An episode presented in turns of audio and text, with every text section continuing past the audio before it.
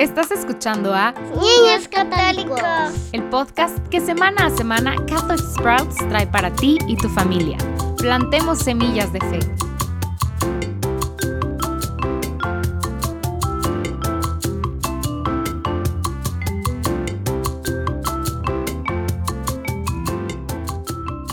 Bienvenidos de nuevo a Niños Católicos. Estamos en la semana 5 de nuestro viaje a través del abecedario de la fe católica. Ya hemos hablado de la letra A de altar, B de bautismo, la C de crucifixión y la D de divina misericordia. Hoy hablaremos de la E de Eucaristía. Recuerden que tenemos disponibles para ustedes páginas para colorear con las letras del abecedario católico, para que nos acompañen mientras escuchan. Bueno, la Eucaristía es un sacramento. Como católicos tenemos siete sacramentos. La Eucaristía suele ser el tercer sacramento que reciben la mayoría de las personas. Primero recibimos el bautismo, luego el sacramento de la confesión o reconciliación y en tercer lugar el sacramento de la primera comunión o Eucaristía. Como el bautismo, recibir la Eucaristía es un sacramento y como ya habíamos hablado en un sacramento, hay un signo externo, algo que experimentamos con nuestros sentidos. Pero también hay una realidad invisible y oculta, algo que Dios está haciendo y que no necesariamente podemos sentir con nuestro gusto, vista u oído. Pero sabemos por la fe lo que está sucediendo. Lo externo que podemos experimentar, por supuesto, es el pan y el vino. De hecho, comemos estas cosas. Podemos hasta saborearlos y sentir su textura.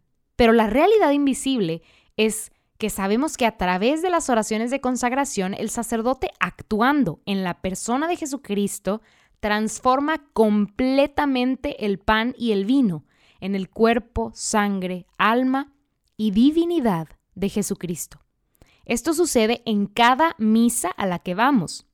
Ahora, recibimos, cuando recibimos la Eucaristía, todavía tienen el sabor y la textura del pan y el vino. No hay nada que haya cambiado, pero usamos una palabra grande y elegante para explicar lo que sucedió. Y esa palabra es transubstanciación. Esto significa que la sustancia de lo que era eh, ha cambiado. Ya no son ahora pan y vino, son el cuerpo y la sangre del mismísimo Jesucristo. Ahora, después de la...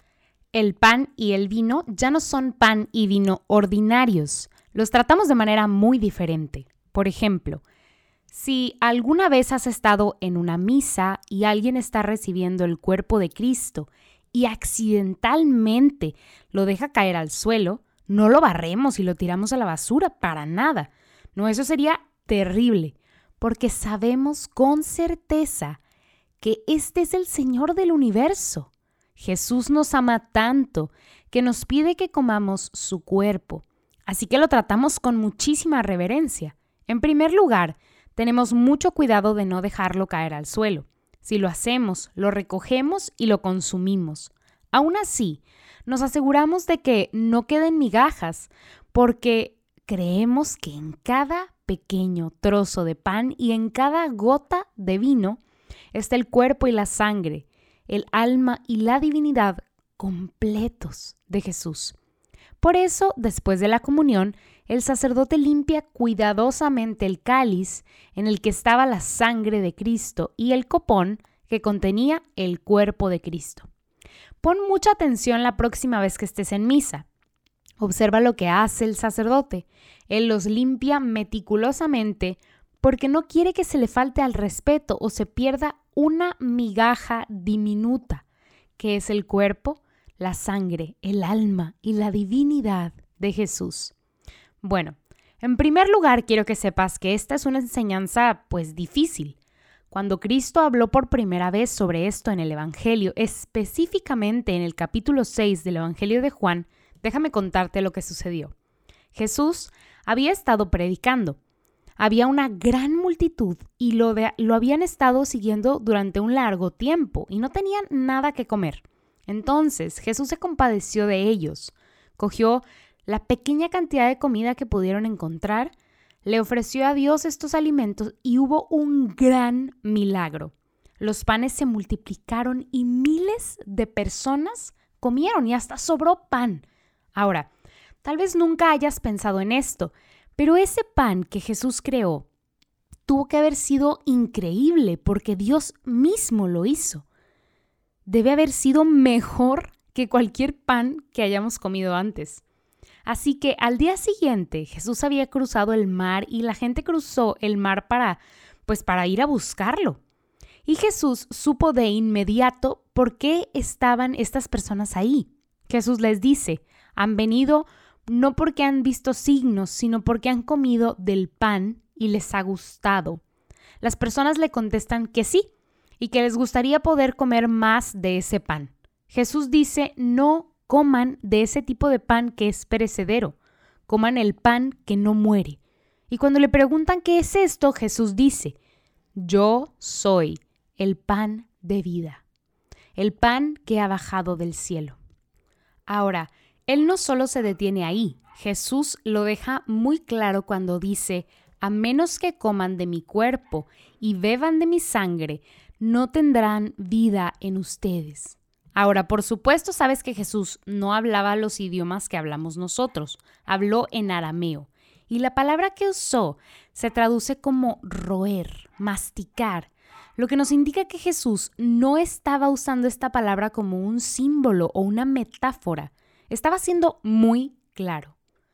Necesitas comer mi cuerpo y beber mi sangre.